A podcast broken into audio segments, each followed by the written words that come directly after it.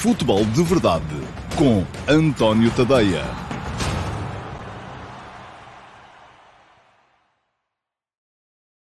Olá, muito bom dia a todos. Sejam muito bem-vindos à edição de quinta-feira, dia 9 de setembro de 2021 do Futebol de Verdade. Hoje uma edição que uh, vai estar aqui um bocadinho entre, entre um, material mais fora de campo, um, porque eu considero a arbitragem uma coisa fora de campo, enfim, não é bem futebol, é arbitragem. Não. É claro que se passa dentro do campo, mas uh, não é isso que nos move, ou não é isso que me move a mim, pelo menos, um, é andar por aqui a falar dos árbitros. Vou aqui também falar um bocadinho das contas do, uh, do Benfica, enfim, uh, e, e um bocadinho fiel àquela velha máxima de que os números, se nós estruturarmos, dizem sempre aquilo que nós quisermos. Já vi interpretações, eu não sou de todo especialista na matéria, mas há ali coisas que me deixam preocupado, há coisas que me deixam um bocadinho mais hum, tranquilo, uh, mas uh, não sou de todo especialista em economia e, portanto, não é de toda uma coisa um, em que a minha opinião tenha que fazer lei. Mas ainda assim vou aqui também. Já, já vi opiniões a dizer que estas contas são maravilhosas, apesar de darem prejuízo, porque estamos a falar de um ano em que não houve grandes vendas e estamos a falar de um ano em que a pandemia afetou muito as, as, receitas. Também já vi interpretações ao contrário, de muita gente que chega aqui e diz: pá, ao fim de sete anos o Benfica voltou a ter as contas no vermelho, isto é um desastre. Enfim, bom, é, estamos aqui e dá perfeitamente para, conforme dizia a tal máxima, se estruturarmos os números, eles dizem-nos exatamente aquilo que nós queremos ouvir. E, e, assim anda a meio mundo a torturar os números, ora para um lado, ora para o outro. Vou também, perdão, começar a falar aqui hoje do, uh, do clássico. Uh, já estava um bocadinho em agenda para, para ontem. Amanhã, sim, vou fazer aqui uma antecipação um bocadinho mais detalhada uh, do uh, Sporting Porto do fim de semana. Um, o Paulo Neves pergunta-me se o árbitro do Clássico de sábado fosse estrangeiro, a quem é que se queixam os clubes? É um bocadinho isso, Paulo. Aí um bocadinho... Nós geralmente estamos em desacordo em relação a muita coisa. Um, esta narrativa da, da, da vitimização face às arbitragens Uh, enfim, quem gosta de se queixar irá acabar por encontrar maneira de se queixar na mesma, mas uh, porque isso é o que está na base das, das coisas. Vamos começar precisamente por aí, pela arbitragem. Uh, para quem não sabe ainda, eu já escrevi sobre o tema hoje de manhã, no último passo, mas quem não sabe ainda, fica a saber que este fim de semana, pela primeira vez, vamos ter um jogo da Liga Portuguesa apitado por um árbitro estrangeiro. Vem daí um árbitro francês, um, no âmbito de um protocolo que foi estabelecido entre a Federação Portuguesa de Futebol e a Federação Francesa de Futebol, em que, uh, ora vêm árbitros de França para Portugal, ora vão árbitros de Portugal para a França. Vem uh, um árbitro francês para o Passos de Ferreira Sporting Clube Braga, mas também vai um árbitro português, na ocasião Luís Godinho, para a Ligue 1, apitar neste fim de semana o Girondin de Bordeaux contra o Racing Blanc. Uh, portanto, aqui há, uma, há um intercâmbio, não há uma subalternização. E isto a mim já me parece aceitável. Ora bem, sempre que um, andamos aqui a falar de, de, de árbitros estrangeiros, isso é, é, uma narrativa que também está constantemente a, a vir à tona, sobretudo por parte de quem gosta de ver o futebol em função das arbitragens, uh, há sempre aquela ideia de isto ia lá era com árbitros estrangeiros, porque os árbitros estrangeiros um, os árbitros, o, o Filipe Costa Paiva diz-me se não acho que deviam ser obrigados a saber o mínimo de português para apitar cá. Não, não creio que seja, que seja uma, uma, um critério necessário, até porque se fosse assim, os jogadores também tinham que saber português para jogar cá e há muitos que ao fim de vários anos cá ainda não falam. Um, mas estava a dizer, há uma narrativa uh, montada em cima da arbitragem que diz que os árbitros erram, ponto 1, um, de propósito, ponto 2, porque cedem a pressões, Ponto 3, porque são corruptos, enfim, corruptos tanto podem ser portugueses como estrangeiros. Ou ponto 4, eh, porque defendem até à morte as, eh, as cores do clube do qual são adeptos. Ora, eu rejeitei sempre todas estas teorias. Para mim, os árbitros erram porque sim, pela mesma razão que eu também erro e que vocês também com certeza erram nos vossos trabalhos, a não ser que sejam um, homens perfeitos e mulheres perfeitas. Uh, mas, uh, de qualquer modo, e, e, e, portanto, eu acho que tanto erram se forem portugueses como estrangeiros. Como, e, enfim, e esta, este protocolo que está aqui a ser posto, em ca, uh, posto levado a cabo, pode permitir-nos perceber aqui que estas narrativas, afinal de contas, não têm assim muita razão de ser, porque vem, vão, vão, vão chegar aqui árbitros franceses e vão errar também, como os nossos. E então estes já não errarão porque estão a proteger o clube do qual são adeptos uh, desde uh, crianças, não estão a errar, enfim, podem ser corruptos na mesma, tal como os nossos são, os deles também são, e aliás, eu estou convencido que os há, árbitros corruptos, como há jornalistas corruptos, como há engenheiros corruptos, como há advogados corruptos, como há juízes corruptos, enfim, há de haver corrupção em todo lado. Ela é, felizmente, uh, uma pequena parcela daquilo que é a realidade global. Portanto, não chega a ser sequer relevante. Mas estava a dizer, quando os árbitros estrangeiros cá chegarem e errarem como os nossos, uh, as pessoas vão perceber que eles também erram e não é para proteger o clube que são adeptos uh, desde miúdos, não é para cederem a pressões um, do, do ambiente uh, que se gera em torno dos jogos, porque eles não, veem os nossos jornais, não veem os nossos programas de televisão, portanto, à partida não estarão a ser condicionados, e é evidente que todos os clubes querem condicionar a arbitragem antes dos jogos, todos fazem isso, não há, não há nenhum que possa dizer eu sou inocente, uh, e portanto isto vai ser até de certa forma pedagógico. Uh, o Luís Moreira diz-me que quando tivermos, sim, é preciso ter mesmo uma boa amostra. Eh, quando tivermos uma boa amostra, enfim, eh, se puderem recuar um bocadinho neste comentário, de jogos apitados por estrangeiros, será interessante fazer um estudo do número de faltas marcados por eles face aos portugueses. Sim, mas esse estudo já se pode fazer, não é? Quer dizer, já dá para perceber que há árbitros em Portugal que apitam mais e há outros que apitam menos. Bom, o Nuno Santos diz que o maior problema dos árbitros em português é a dualidade de critérios. Temos árbitros que jogo após jogo analisam um lance semelhante de forma diferente. Sim, eh, e no estrangeiro também, ó oh, Nuno. A questão é essa. Acontece assim, do lado são humanos. Têm estados de espírito, sabe o que é isso? Você também há dias, com certeza, se tiver filhos, eh, há dias, ou, ou se, se, se, for casado, enfim, há dias em que fala para as pessoas com quem, com quem vive de uma maneira, porque está mais mal disposto, e há dias em que está mais bem disposto, em que fala de outra. Portanto, é, isto, idealmente, deveríamos ter o mesmo critério. Agora, vamos lá ver. Esta questão dos árbitros estrangeiros, hum, porque é que eu acho que esta é uma boa ideia? Para já é uma boa ideia porque não há uma subalternização.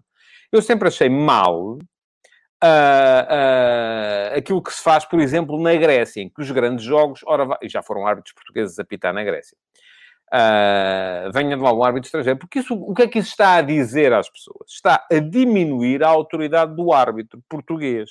Porque está a dizer assim, olha, temos aqui um grande jogo, um jogo que é importante, estes atrasados mentais que nós temos cá não servem e, portanto, vem de lá um estrangeiro, uh, porque... E o que é que isso vai fazer? O estrangeiro a seguir vai-se embora, vai, volta à vida dele, volta para casa, não é? E no fim de semana seguinte vão os árbitros lá da casa a apitar os jogos todos. O que é que as pessoas vão achar? já estamos outra vez com estes pobres coitados pá, que não percebem nada disto. Isso iria diminuir a autoridade do árbitro português. Ora, uma vez que aquilo que está em causa é um protocolo em que vêm árbitros de lá para apitar cá e vão árbitros de cá para apitar lá, acho muito bem. Acho muito bem, precisamente porque pode ter aquela vertente pedagógica de mostrar às pessoas que os árbitros lá de fora também erram. Agora, a questão aqui é que eh, muitas vezes as, eh, as, eh, quem se queixa muito das arbitragens só se queixa em função daquilo que é a realidade dos seus clubes. São pessoas que olham para, as arbitragens no estrangeiro e acham-nas sempre perfeitas. Porquê? Porque não está lá o clube delas a jogar. E, portanto, como não está lá o clube delas a jogar... Aqui há dois tipos de pessoas que se queixam das arbitragens. Um dos tipos é o tipo de pessoa que acha que uh, só o seu próprio clube é que é prejudicado e que os outros são sempre beneficiados. Esses, quando veem jogos da Liga ANDA, da Premier League, da Série A, da Liga Espanhola, acham sempre que uh, os, os, uh, as arbitragens são extraordinárias. Porquê? Porque não estão lá o clube delas e, portanto, não houve prejuízo. Há um outro tipo de pessoas que, um, basicamente, são aqueles a que eu gosto de chamar os descrentes na raça humana, uh, que acham que toda a gente se vende por um, par de, de, por um prato de lentilhas. E, portanto, esses, tal como achavam que os portugueses se vendiam, também vão achar que os estrangeiros se vendem. Portanto, isto se calhar não vai mudar grande coisa. Aquilo que isto nos pode levar, e é, e, e é realmente a um reequacionamento uh, da, da forma de olhar para as arbitragens. Um, um reequacionamento da, da, da, da, da forma de olharmos para aquilo que são as arbitragens no futebol de elite, no futebol de topo. E eu vou já dizer-vos que acho que isto... Um, enfim, o futebol faz parte do mundo, não serve de nada nós querermos, de repente, uh, acharmos que o mundo está todo mal e que nós é que estamos bem e que, portanto, isto de haver dinheiro no futebol é uma chatice e a partir de hoje não há dinheiro e toda a gente joga por amor à camisola. Um, e isto vai avolumar-se. Uh, quanto mais andarmos para a frente, mais isto se vai avolumar. E a questão aqui e eu vou só interromper para ler este comentário do Michel Alves, que diz que o árbitro em Portugal devia ter melhor formação, porque arbitrar é uma tarefa muito difícil. Eu não sei se se refere, Michel, à formação humana, à formação uh, além da arbitragem. Vou dizer-lhe, eu já ando nisto, uh, já sou jornalista desde 1988, portanto já convivi com aí três gerações de árbitros, e vou dizer-lhe, são muito melhores agora do que eram antigamente. É, a esse nível, pelo menos, da formação fora futebol. Uh, o António Querido Manha uh, pergunta-me se vai deixar de haver classificação de árbitros. Eu creio que não, continuará a haver classificação de árbitros. Por acaso não sei como é que se vai processar isso, mas também vou dizer-lhe francamente, é o que menos me interessa.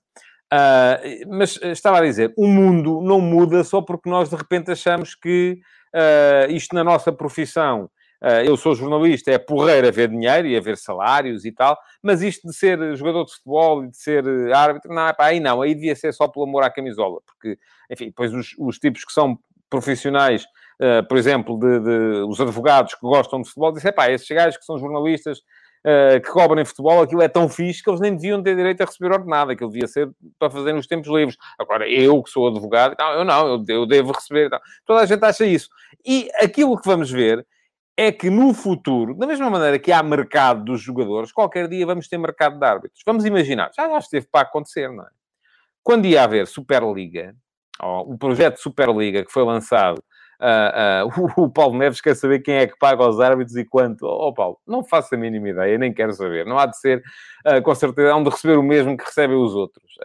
não, não, não, não creio que seja por aí que a coisa vai ser uh, uh, vai ser relevante. O Carlos Gusto pergunta-me qual é a motivação de um estrangeiro para vir apitar um Tondela Gil Vicente ou de um Soares Dias ir apitar um uh, Reims Dijon.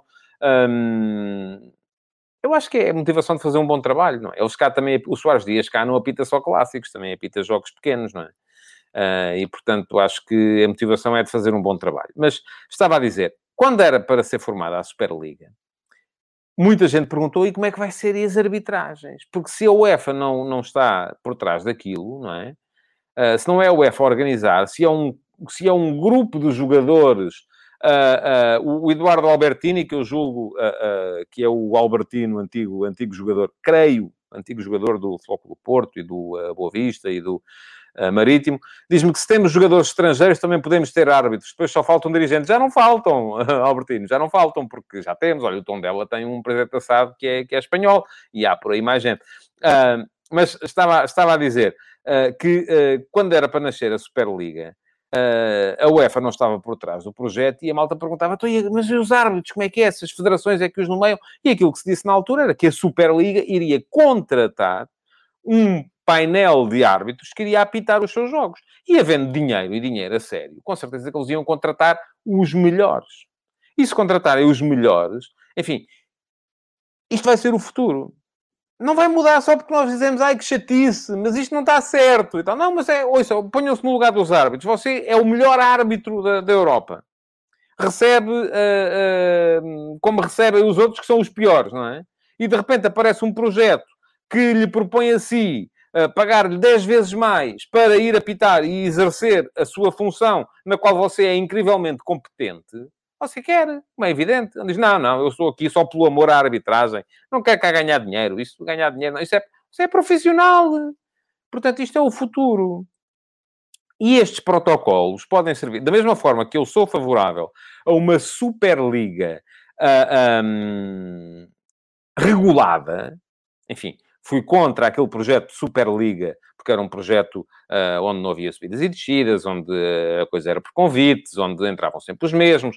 Mas acho que Portugal já deveria estar a mexer-se há algum tempo para criar uma Superliga, uh, porque acho que o paradigma hoje em dia é continental e não é nacional, uh, onde os nossos clubes possam vir a ser devidamente defendidos e onde o mérito esportivo venha a ser relevante. Também acho que mais cedo ou mais tarde vamos ter uh, uh, as melhores ligas a contratarem os melhores árbitros, tal como agora contratam os melhores jogadores. Isto vai acontecer. E se estes intercâmbios servirem para formar uh, vamos lá, uma associação das principais ligas na qual nós possamos vir a ser incluídos para termos os melhores árbitros a apitar os nossos jogos também. Então acho muito bem. Um, Diz-me o Agostinho Teles, eu acho correto nos diversos programas das televisões serem só comentadores dos ditos três grandes. Os pequenos clubes nunca ou raramente os via comentar, não fazem parte da Liga. Agostinho, eu não vejo essas, essas coisas. E o senhor, se quisesse gostar de futebol mesmo, também não via. Eu quero lá saber do que é que os comentadores dos clubes acham das arbitragens. Isso é lixo uh, que só serve para condicionar. E, e, e agora pergunta-me assim, mas porquê é que não vai lá um tipo do Tondela? Então, porque não há gente para ver, porque as pessoas só querem saber. Isto é, é enfim, é, é, isto é, é comércio, não é? Isto é comércio. Diz o Manuel Fernandes, o mercado de árbitros pode ser complicado, as melhores ligas ficam com os melhores árbitros, vai haver um fosso ainda maior de qualidade. Exatamente, Manuel, é isso que eu estava a dizer. Por isso é que eu acho que nós devemos, desde já, é como na Superliga. Uma Superliga só com clubes das Big Five vai deixar-nos de fora, é uma chatice que é que nós temos que fazer? Ai, eh, passamos agora a vida a lamentar-nos, vamos, vamos dar com a cabeça no muro das lamentações. Ai, que chatice! Eles, os maus, criaram a Superliga, o capital tomou conta do futebol. Podemos fazer o mesmo com os árbitros. Ai, que chatice! Os gajos que têm dinheiro levaram os melhores árbitros e nós só ficamos com os piores. Não. Temos que fazer ao contrário, temos que liderar o processo. Temos que ir para cima deles, temos que dizer assim, ok, é para criar, o futuro é isto, bora lá. Vamos encarar isto, vamos olhar para isto e vamos ver como é que se faz e vamos meter-nos na carruagem. Temos que fazer isso com a Superliga. Eu fico pasmado como é que a Federação Portuguesa de Futebol, com o poder que tem neste momento ao nível da UEFA, Uh, não está a liderar este, este, processo, ou não está a tomar conta deste processo, de maneira a que os nossos clubes possam vir a ser defendidos. Há aqui uma crença em que o, o, atual panorama vai durar muito tempo, e eu francamente não acredito, porque esta Superliga, que foi um, um parto mal feito desde o início, uh, foi um nado morto, vai dar, vai dar, vão aparecer mais. E se calhar das próximas vezes vão ser feitas com mais cuidado. Uh, e a mesma coisa tem a ver com as arbitragens, e por isso aqui acho que sim, que estamos bem, que já estamos a entrar pelo caminho dos protocolos. Bom, uh, eu hoje no meu Instagram, como escrevi sobre o tema hoje de manhã, um, a sondagem que lancei é também sobre isto, e a pergunta que vos fiz hoje é se o, intercâmbios, uh, o intercâmbio de árbitros entre Portugal e França é uma boa medida ou uma má medida neste momento. Uh, 3 quartos, exatamente 3 quartos, 75% de vocês acham que é uma boa medida, 25% acham que é uma má medida. Já sabem, podem seguir-me, António.tadeia no Instagram e todos os dias, a seguir ao futebol, a seguir ao último passo, portanto, por volta das 8h15, uh, entra uma sondagem que fica lá válida para vocês poderem votar até às 8h15 do dia seguinte. Portanto, fica durante 24 horas. Temos neste momento 220 e poucos votos, portanto está, está a motivar boas, boas reações da vossa parte e, volto a dizer, 75% estão de acordo, 25% estão contra. Um, portanto, vamos ver o que, é que, uh, o que é que isto vai dar depois uh, no final. E já agora, vamos ver também se a arbitragem um, do Willy Derajot uh, vai ser boa ou má, e se o Luís Godinho também se safa bem ou mal uh, na sua estreia na Liga, na Liga Francesa. Bom, vamos seguir em frente. Segundo tema de hoje, é o tema que dá título a este, a este uh, programa de hoje. Um, vou falar-vos um bocadinho das, das contas do, do, do Benfica, não muito, porque não sou especialista na matéria conforme já vos disse, uh, mas ainda assim acho que vale a pena. E antes de entrar no tema, acho que vale a pena mencionar aqui esse imbróglio que está aí montado à volta da eventual compra das ações do Luís Filipe Vieira por parte do Benfica. A história é fácil de explicar. Luís Filipe Vieira tem, ora deixem-me cá ver, a ver se eu não me, se eu não me engano no valor total, um, tem uh, 3,28% do capital da SAD do Benfica e notificou o Benfica que uh, tem direito de preferência sobre estas ações, que tem uma proposta para as vender a 7,8 euros por ação, uh, que é um valor acima do valor de mercado, para saber se o Benfica quer ou não exercer este direito de preferência. Ora, Hoje, o Record uh, diz que uh, o comprador, que o Luís Filipe Vieira não divulgou, é José António dos Santos, o uh, famoso rei dos frangos. E uh, não sei se, se é assim uh, ou não, uh, não, não vi ainda nenhum desmentido, mas também o Benfica não pode saber, neste momento aparentemente não saberá. mas um, aquilo que eu acho sobre o tema é que o Benfica não tem nada, mas rigorosamente nada, que se meter nisto. Vamos lá ver. Se o Luís Filipe Vieira tem neste momento os tais uh, uh, 3,28% das ações da SAD e quer vendê-las, que as venda. Se as quer vender acima do valor do mercado, pois então que as venda. Se as quer vender a José António dos Santos, pois então que as venda. Agora, a última coisa que o Benfica tem que fazer, mais a mais, estando as relações e os movimentos de capital entre o Luís Filipe Vieira e José António dos Santos a ser alvo de investigação, a última coisa que o Benfica tem que fazer ou deve fazer é meter-se no assunto. Uh, isto, para mim, não tem duas interpretações possíveis. Uh, eu creio que o Benfica ainda não uh, se manifestou sobre, sobre o tema, que irá debater um, o tema agora na, na próxima reunião de, de, direção, mas a minha opinião é esta e fica desde já aqui uh, expressa. Depois, se a ideia é José António dos Santos ser capaz de ficar com os 25% uh, que prometeu vender a John Texter, o tal uh, milionário norte-americano, uh, ou não, enfim, isso já é, já são outros 500, e aí sim, como já é uma percentagem elevada das ações, uh, o Benfica já terá um direito de veto que pode ou não fazer e exercer. Aí também veremos o que é que vai, o que é que vai acontecer. Bom, agora, relativamente às contas. O Benfica voltou a dar prejuízo e foi a primeira vez que isso aconteceu em sete anos. Um, diz o Josias Martim Cardoso que já era previsível, foram 100 milhões de euros investidos, zero títulos, não participação nas Champions, sem vendas de relevo. Enfim, eu creio que a venda do Rubem Dias ainda está incluída neste, neste exercício. Uh, não era suposto dar lucro e, de facto, não era suposto dar lucro. Uh, não creio que isso fosse, fosse possível e, uh, se querem que vos diga, aquilo que estas contas me... E aqui, há bocadinho havia aqui um, um comentário de um, de um uh, espectador que eu acho que até é afeto ao Flóculo do Porto, porque na fotografia de perfil aparecia como afeto ao Flóculo do Porto, que dizia que isto ninguém tem aqui dedos a apontar. Um, bom, o Manuel Fernandes diz que se o Benfica quer ter maior peso na negociação com Texter, deve comprar as ações. O Benfica não tem que ter peso na negociação com Texter, tem que aceitar ou vetar. Ponto final. O Benfica tem maioria. Qual é o problema? Não é? Isso é outra narrativa que foi vendida aos benfiquistas para poder influenciar, na altura, aquilo que estava a ser feito. Foi o Tiago Reis eh, que me dizia ninguém pode apontar o dedo relativamente às contas, porque nenhum dos três serve de exemplo e tem toda a razão, Tiago. Esta é uma das coisas que as contas do Benfica me mostram. Uh, aquilo que as contas do Benfica me mostram e que as do Porto também poderão mostrar e as do Sporting também poderão mostrar, seja com lucro ou com prejuízo, e muitas vezes já sabemos que aqueles números, aí está, são um bocadinho torturados e martelados para inclinarem para um lado ou para o outro, consoante a narrativa que se quer passar. Isto são artifícios contabilísticos que todas as empresas uh, acabam por fazer uh, sobretudo as que são cotadas em bolsa. Mas uh, uh, aquilo que isto me diz é que o futebol em Portugal continua a ser uma atividade onde há déficit.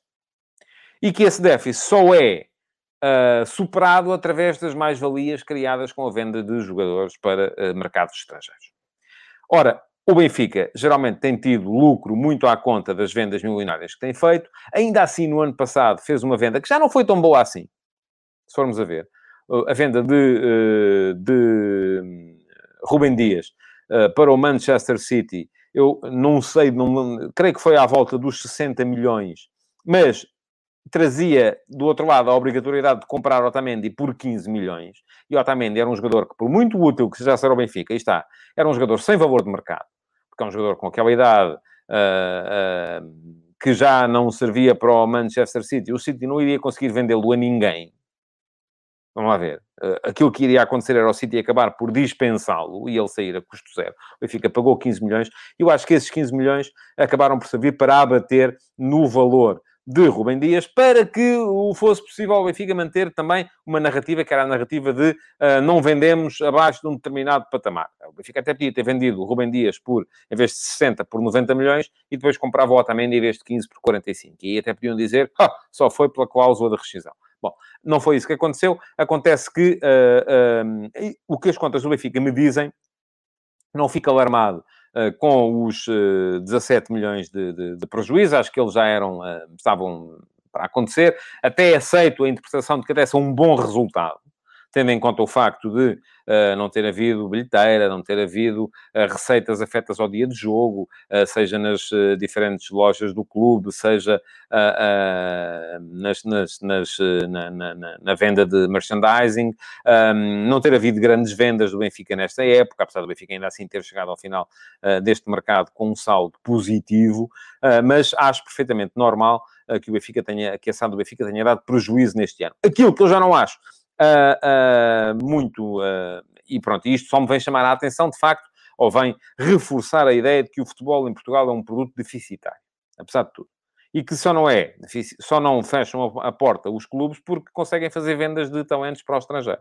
Portanto, o futebol em Portugal, neste momento, está, está um bocadinho resumido à função de placa giratória, em que uh, os clubes vão buscar jogadores e depois vendem, ou formam jogadores e depois vendem. E é só isso que os mantém, um, que os mantém uh, à tona d'água. Porque senão já teriam tido de fechar as portas mais tarde. Agora, aquilo que me preocupou, de facto, nas contas do Benfica, não foi, não foi o prejuízo, foi o aumento uh, da, um, dos custos com o pessoal. E isso sim já me pareceu, uh, de certa forma, assustador. Porque, e deixa-me lá também olhar aqui para os números, uh, para não vos dar valores uh, errados, porque não é isso que quero. Os custos com pessoal no Benfica eram de 85,7 milhões de euros e passaram a 97,1 milhões no último exercício. Portanto, houve um aumento de 11,4 milhões de euros num ano. Isto é assustador. Isto é assustador. Uh, o, o, Nuno Santos diz-me que as vendas deste ano não entram, enfim, não entram. Uh, uh, poderão entrar se forem, feitas, se forem feitos os negócios até, até final de junho. é assim que, que, a coisa funciona. daí que tenha entrado a venda do Rubem Dias da, da época passada.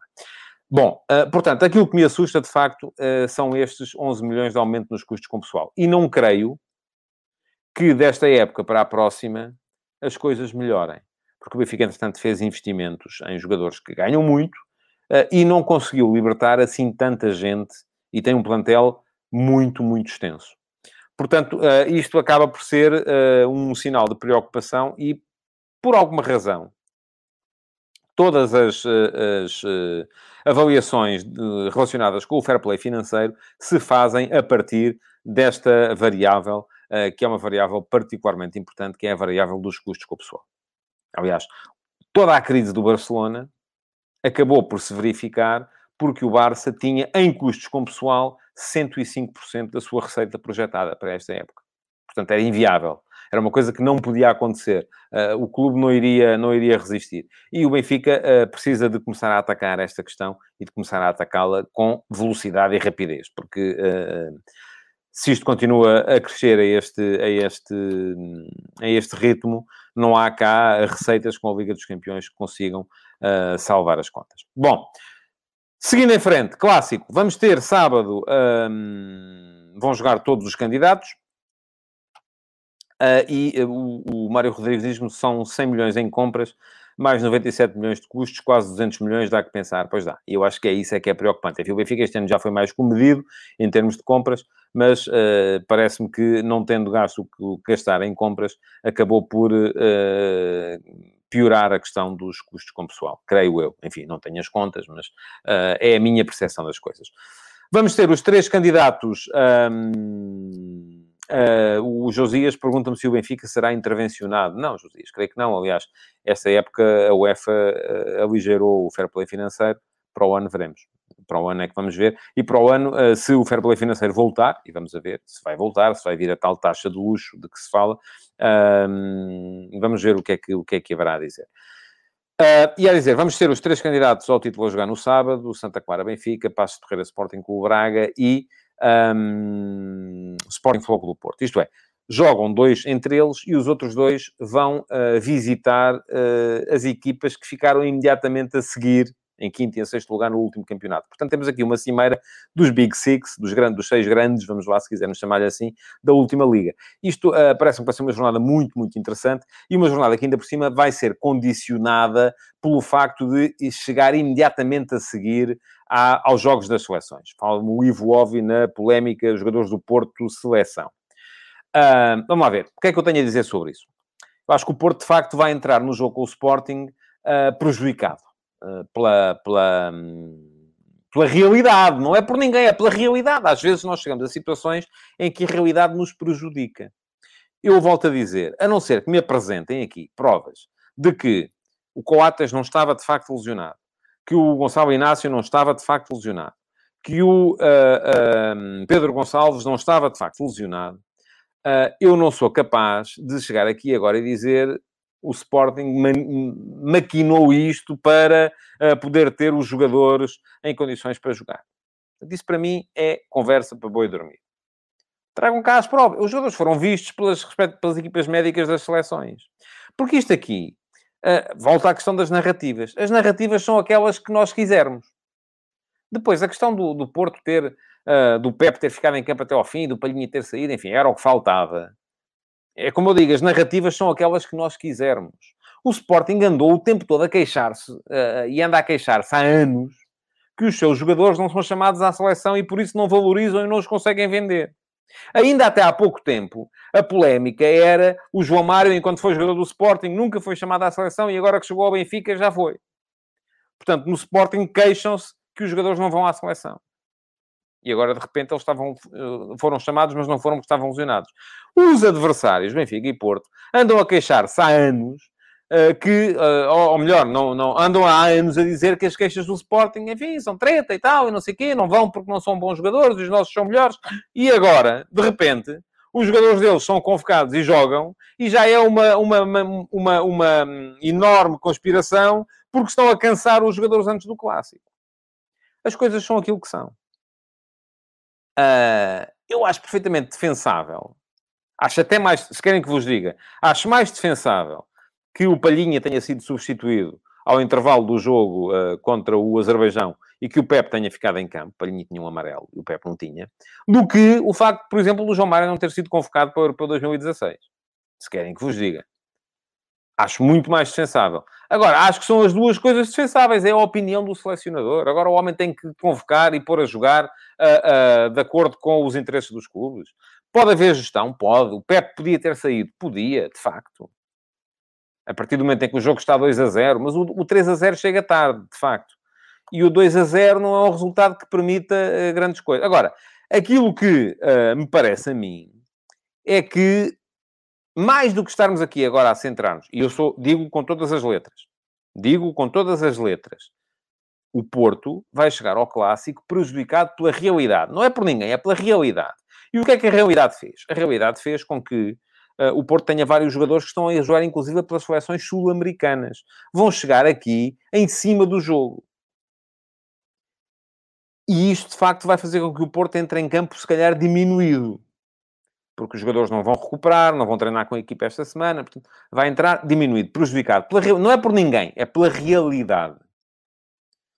Uh, o Sérgio Silva diz a questão é eles terem recuperado todos a tempo de jogar domingo. Eu acho que isso ainda não está seguro, mas também pode acontecer ou não pode? há sempre um dia vocês apanhar uma gripe, há um dia em que está com gripe e há um dia em que já não está. Certo? Pronto. Portanto, e, e isso não quer dizer que seja para não ir trabalhar e depois já não está com gripe ao fim de semana para poder eh, estar com os amigos. Acontece. Há um dia em que está, há um dia em que já não está. Agora, o que não faz sentido nenhum, do meu ponto de vista, e vou só dizer isto antes de acabar, porque já passámos o tempo, é continuarmos a ter jogador. Epá, eu, é sério, isto, eu acho isto tão Acho isto tão, tão, tão evidente. Continuamos a ter jogadores que têm que jogar à quinta-feira à noite na América do Sul para depois jogarem ao sábado à tarde, ao sábado à tarde em Portugal. E isto tem a ver com os calendários. Isto tem a ver com a estupidez que são os calendários internacionais neste momento. É por isso que, eu volto a dizer, já ando a dizer isto há três ou quatro dias. Uh, toda a gente olhou para a proposta da Arsene Wenger uh, como um sinal de ganância, uh, como e tal, querem é fazer um Mundial de dois em dois anos para ganharem mais dinheiro. E se calhar é verdade. Atenção, não vou dizer que não seja verdade. Não ponho as mãos no fogo por ninguém, muito menos por quem manda na FIFA e na UEFA e por aí afora. Mas há ali um mérito gigantesco.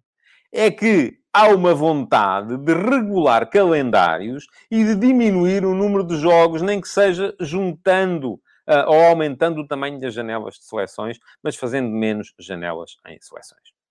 Uh, o Ivo Ovi diz que o Pepe já não vai para novo e ser totalista em amigáveis não é normal. O Pepe não jogou o jogo com o Qatar. O jogo com o Qatar, os centrais de Portugal foram uh, Domingos Duarte e uh, Danilo. E durante o jogo entrou o Rubem Dias. Portanto, não esqueça, não é por aí. Portanto, o que isto me diz é que a realidade está mal. E, portanto, é preciso mudar a realidade. Agora não é porque e tal a federação está feita com o Sporting e depois antes a federação estava feita com o Benfica. Temos sempre que encontrar aqui maneira disto ser, uh, está toda a gente feita uns com os outros e, a sério... Uh, Vamos lá começar a acreditar um bocadinho mais nas pessoas. Bom, estou a chegar ao fim. Não se esqueçam, podem seguir-me no Instagram, votar na minha sondagem de hoje, António.tadeia. Está a passar aqui embaixo em ticker. Um, quem quiser vai lá, faz follow e todos os dias pode passar a votar na sondagem do dia. Além disso, podem partilhar, deixar o vosso like e comentar, continuar a comentar esta edição do Futebol de Verdade, que vai para o ar todos os dias, de segunda a sexta, meio-dia e meia, Facebook, Twitter, no meu site, antoniotadeia.com e no meu canal de YouTube. Muito obrigado por terem estado aí. Podem assinar o podcast do Futebol de Verdade também em qualquer das plataformas de podcast. Já estivemos lá em cima, em segundo, primeiro lugar na categoria de programas de desporto. Já estamos em sexto, portanto temos que começar a subir isso. Deem lá um salto. Um, façam a classificação do podcast, enfim, uh, podem dizer bem, podem dizer mal, eu prefiro que digam bem, como é natural, mas uh, é a vossa forma de contribuírem para que isto continue a acontecer todos os dias por aqui uh, nas minhas redes sociais. Muito obrigado por terem estado aí, até amanhã. Futebol de Verdade, em direto de segunda a sexta-feira, às 12h30